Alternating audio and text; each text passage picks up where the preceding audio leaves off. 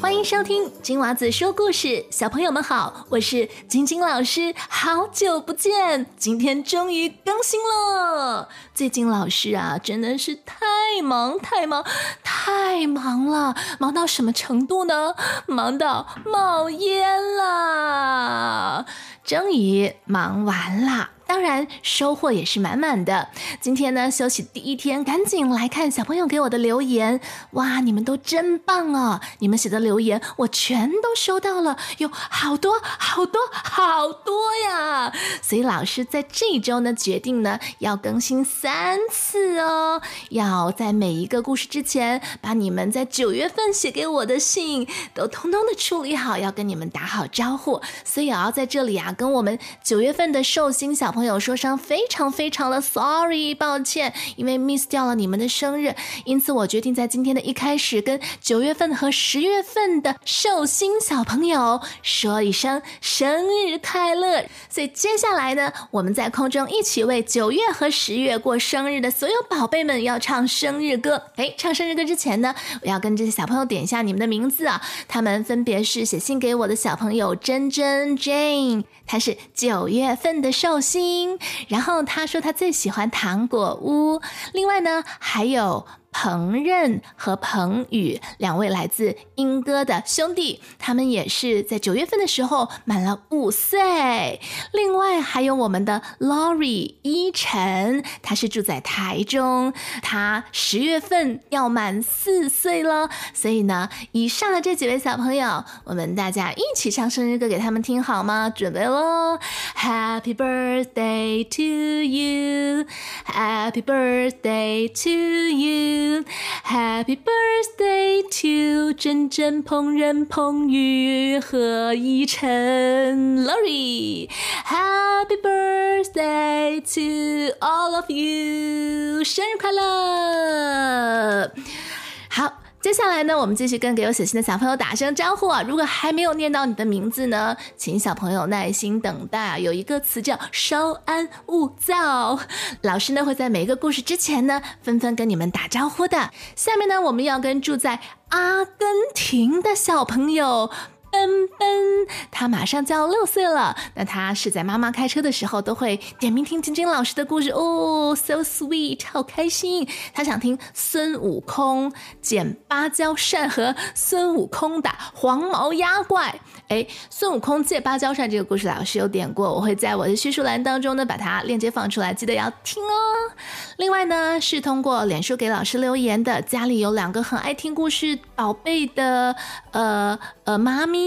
他写信给我说，他们家的哥哥庭燕还有妹妹庭轩，每次哦在听的前面，老师说故事前的这个前言哦，也就是我现在讲话的这个部分呢，都会模仿，据说模仿的非常像，我很期待可以下次模仿一下让我听吗？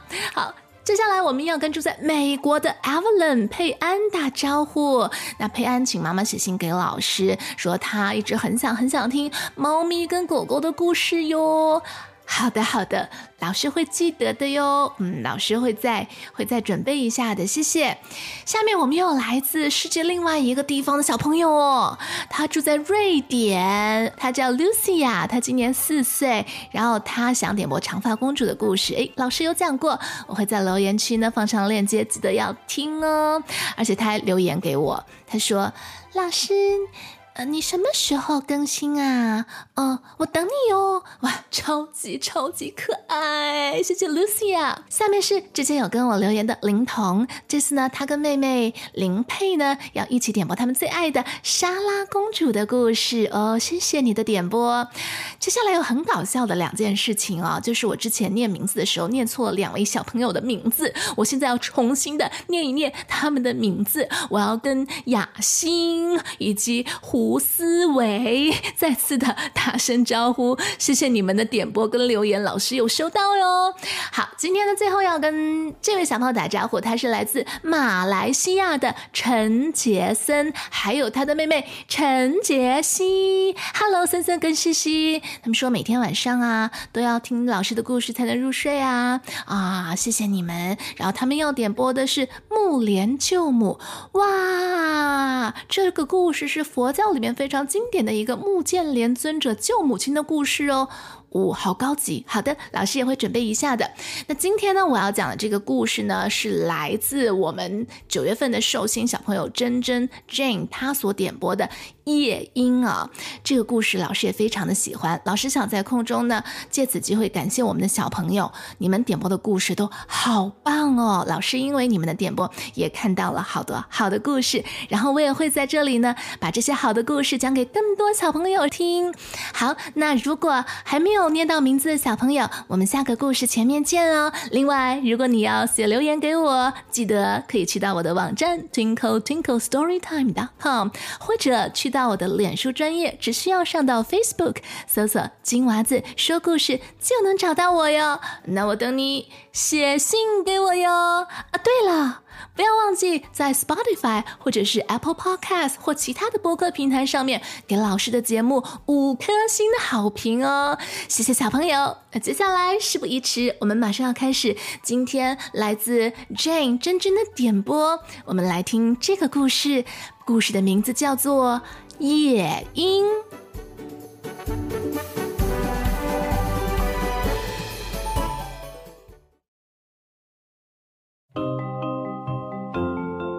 这是一个发生在古老中国的故事。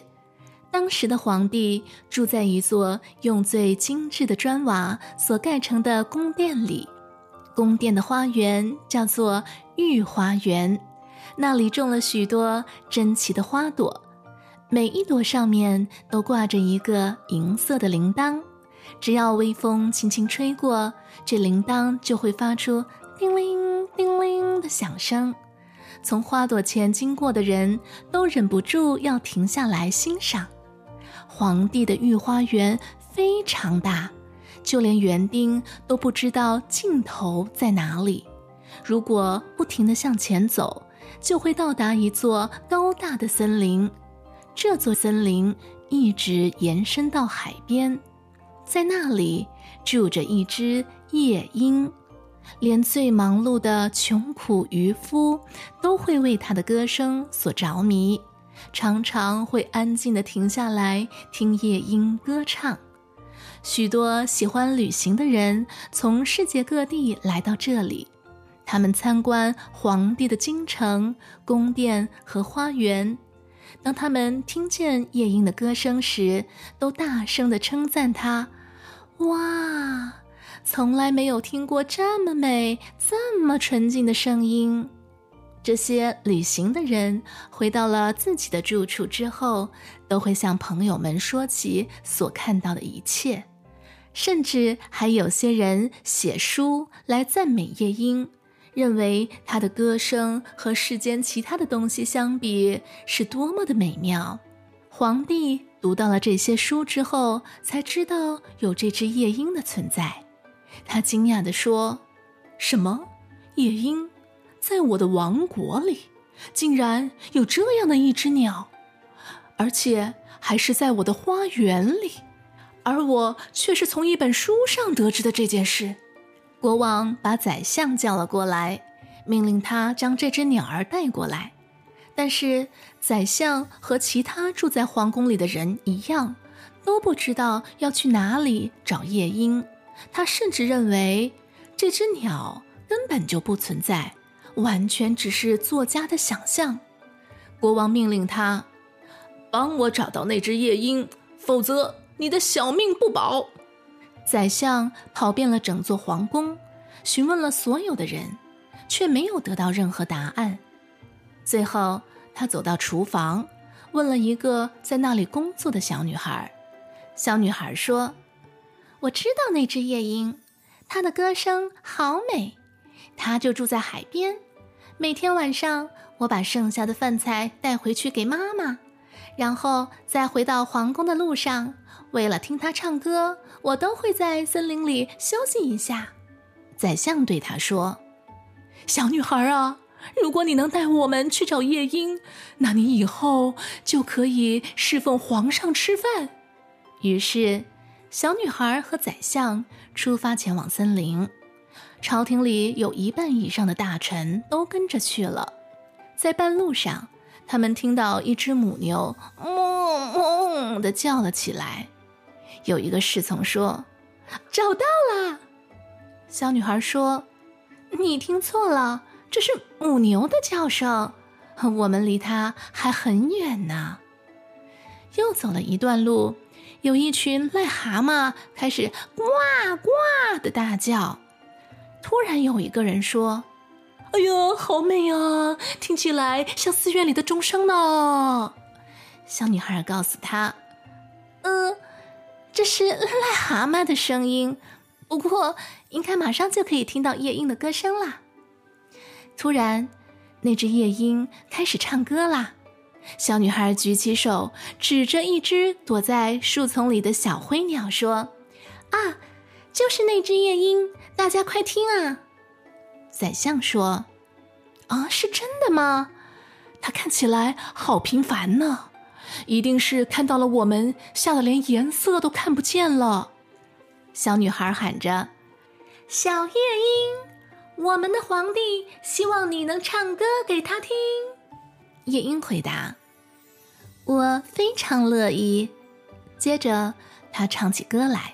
声音真是美妙极了，夜莺以为皇帝就在这人群里，他问道：“皇帝喜欢我的歌声吗？”善良的小夜莺啊，我是宰相，我诚心邀请你今天晚上来参加宫廷宴会，我们的皇上一定会被你的歌声给迷倒的。虽然小夜莺比较喜欢待在这棵树上，但他觉得既然这是皇帝的心愿，就高兴地跟着他们走了。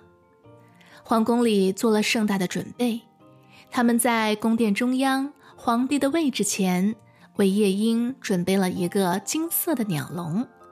朝廷里所有的人都出席了这场盛宴。当皇帝听到夜莺的歌声时，感动的流下了眼泪。从此以后，夜莺就被留了下来，待在皇宫的鸟笼里。当它被允许离开鸟笼，稍微飞一下子时，就会有十二个仆人各用一条丝线拉住它的双脚。整个京城里，大家的话题都在这只小夜莺身上。直到有一天。皇帝收到了一个包裹，上面写着“小夜莺”。皇帝猜想，这应该又是一本关于小夜莺的书吧。不过，这并不是一本书，而是一件小小的艺术品，在一个盒子里装着一只全身镶满了钻石、红宝石和蓝宝石的机械夜莺。上完发条之后，它会像真的鸟一样唱歌，尾巴还会随着节奏摆动。它的脖子上系着一条小丝带，上面写着：“我也是会唱歌的小夜莺，看看谁唱得更好听。”皇帝的臣民们看到这样的一只机械夜莺，都觉得太神奇了。大家想让两只鸟一起合唱。不过进行的并不顺利，真的夜莺有它自己的唱歌方式，而另一只却唱着圆舞曲。最后剩下这只机械夜莺独自唱着歌，因为它看起来比真的夜莺更加漂亮，所以得到了大家的称赞。但是当他把同样的曲调唱了三十三次之后，国王又想听真的夜莺唱歌了。可是，真的夜莺却不知飞到哪儿去了。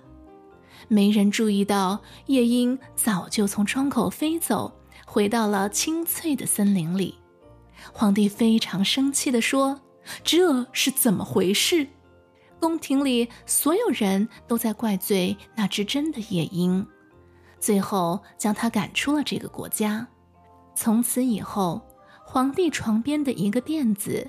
就成了机械夜莺的宝座，而且他还被封为床头柜上的伟大歌唱家。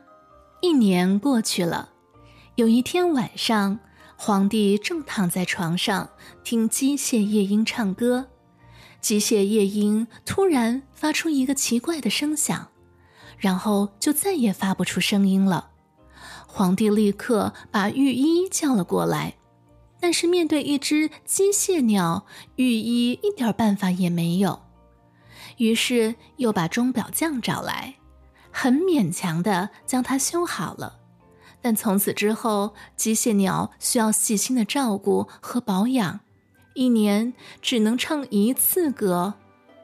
又过了五年，皇帝生病了，病得非常严重，全国上下都认为他就快要过世了，大家非常的悲伤。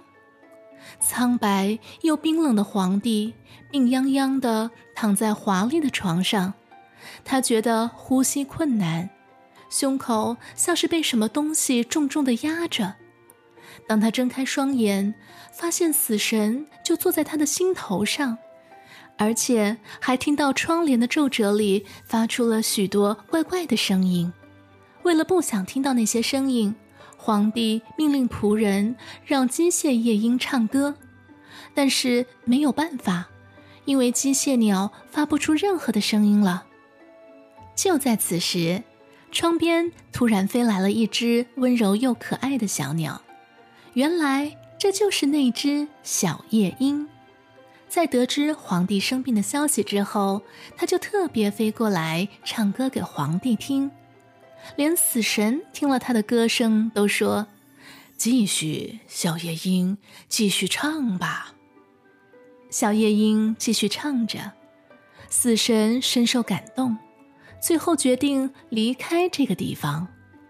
第二天，皇帝的身体完全康复了。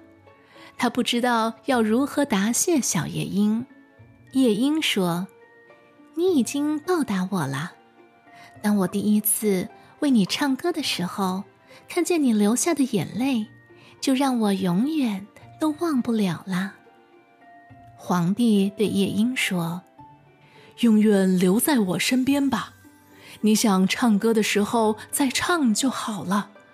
我会把那只机械鸟摔成碎片的。小夜莺说：“不要，他已经尽力了，把它永远留着吧。至于我，我喜欢自由自在的生活。不过，如果您愿意。”我可以每天晚上飞到御花园的枝头上为您唱歌。小夜莺实现了他的承诺，每天晚上他都来唱歌给皇帝听。他温柔的曲调给皇帝带来了继续活下去的勇气。这，就是小夜莺的故事。